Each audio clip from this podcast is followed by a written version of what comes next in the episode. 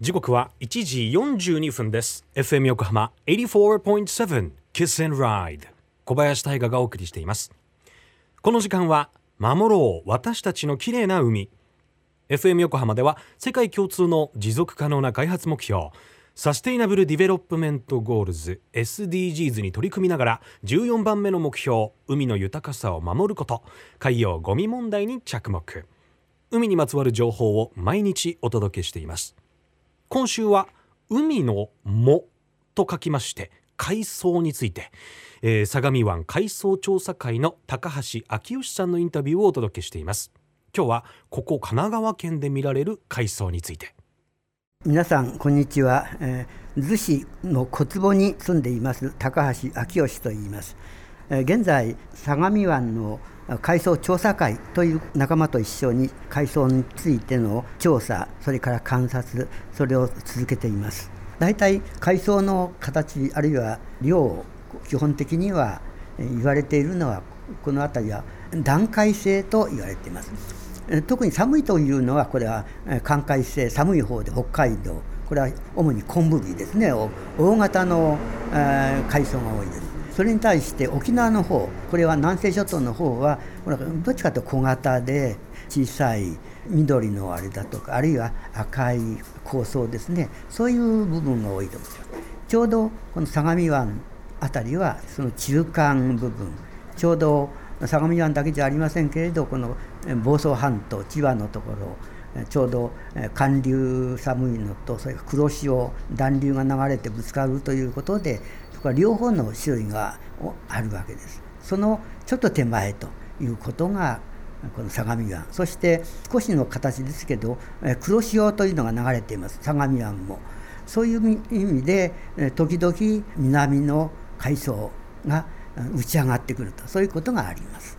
まず目にするものは、まあ、目にするというよりも、えー、皆さんよくごご承知の、まあ、食べるという意味でねわかめそれからひじき今逗子小坪の方で売り出しているというか赤木それから海苔巻きの海苔本来は浅草海苔です。しかし今もう浅草海苔はほとんど見かけることはありません。代わりに養殖のすさび海苔というのがこれ海苔巻き用の海苔として出ています。でこれはあの養殖のすさび海苔は県下では今は走り水あるいは長いその辺りぐらいしかないかもしれません。まあ一番我が国でね、えー、養殖のすさび海苔で美味しいと言われるのはこれ有明の海苔だと思います。時々の養殖としてはこれは真昆布ですね。この胞子は北海道の方からのもののようですけれども真昆布の養殖をしています。走り水ですね。その漁協さんはよくやってますね。小坪でも時々見かけますけど毎年というわけではないかと思います。あと直接的ではありませんけど幅のりですね。幅のりはこれはブダイの餌として、まあ、知る人ぞ知るんですけどこれ美味しいんですよね。えー、もうよく幅のりを食べたら他ちょっとねただ量が少ない。それで高い。1枚あ1,000円ぐらいするんじゃないですか？すごく。しばらく前に逗子の町では森岡さんというお店屋さん。それからしばらく本当にしばらく前に鈴木屋さん。で売ってる海苔を見ましたらば1枚が2,000円。さすがに私も手が出ませんね。そのくらい美味しさの価値はあると思います。高橋昭義さんありがとうございました。高橋さんの声はすごく癒し効果があるな。ねずっとなんかお言葉がすっと耳に入ってまいりましたけれどもこの海苔。最後に名前を挙げていた幅海苔ですか。皆さん食べたことありますか？僕はないんですけれどもインターネットで調べてみると千葉県ではお正月に欠かせない食材として食べられているようですね。でそれも幅のり雑炊という。うん。九十九里あたりで食べられているようですけれどもやっぱりそのね量が少なくてまあ高価。っていうこともあるのかあまり市場に出回ることはなくてご当地食材とされているようです。幅を利かせるっていう意味で縁起がいいとされお正月には欠かせない一品なんだそうです。なるほど。こっから幅のりね。はあ。神奈川県でも、えー、葉山や小田原そして真鶴などで幻の天然幅のりとして時々出てるようなので見かけたらねぜひ食べてみたいですよね。1枚1000円か。頑張る。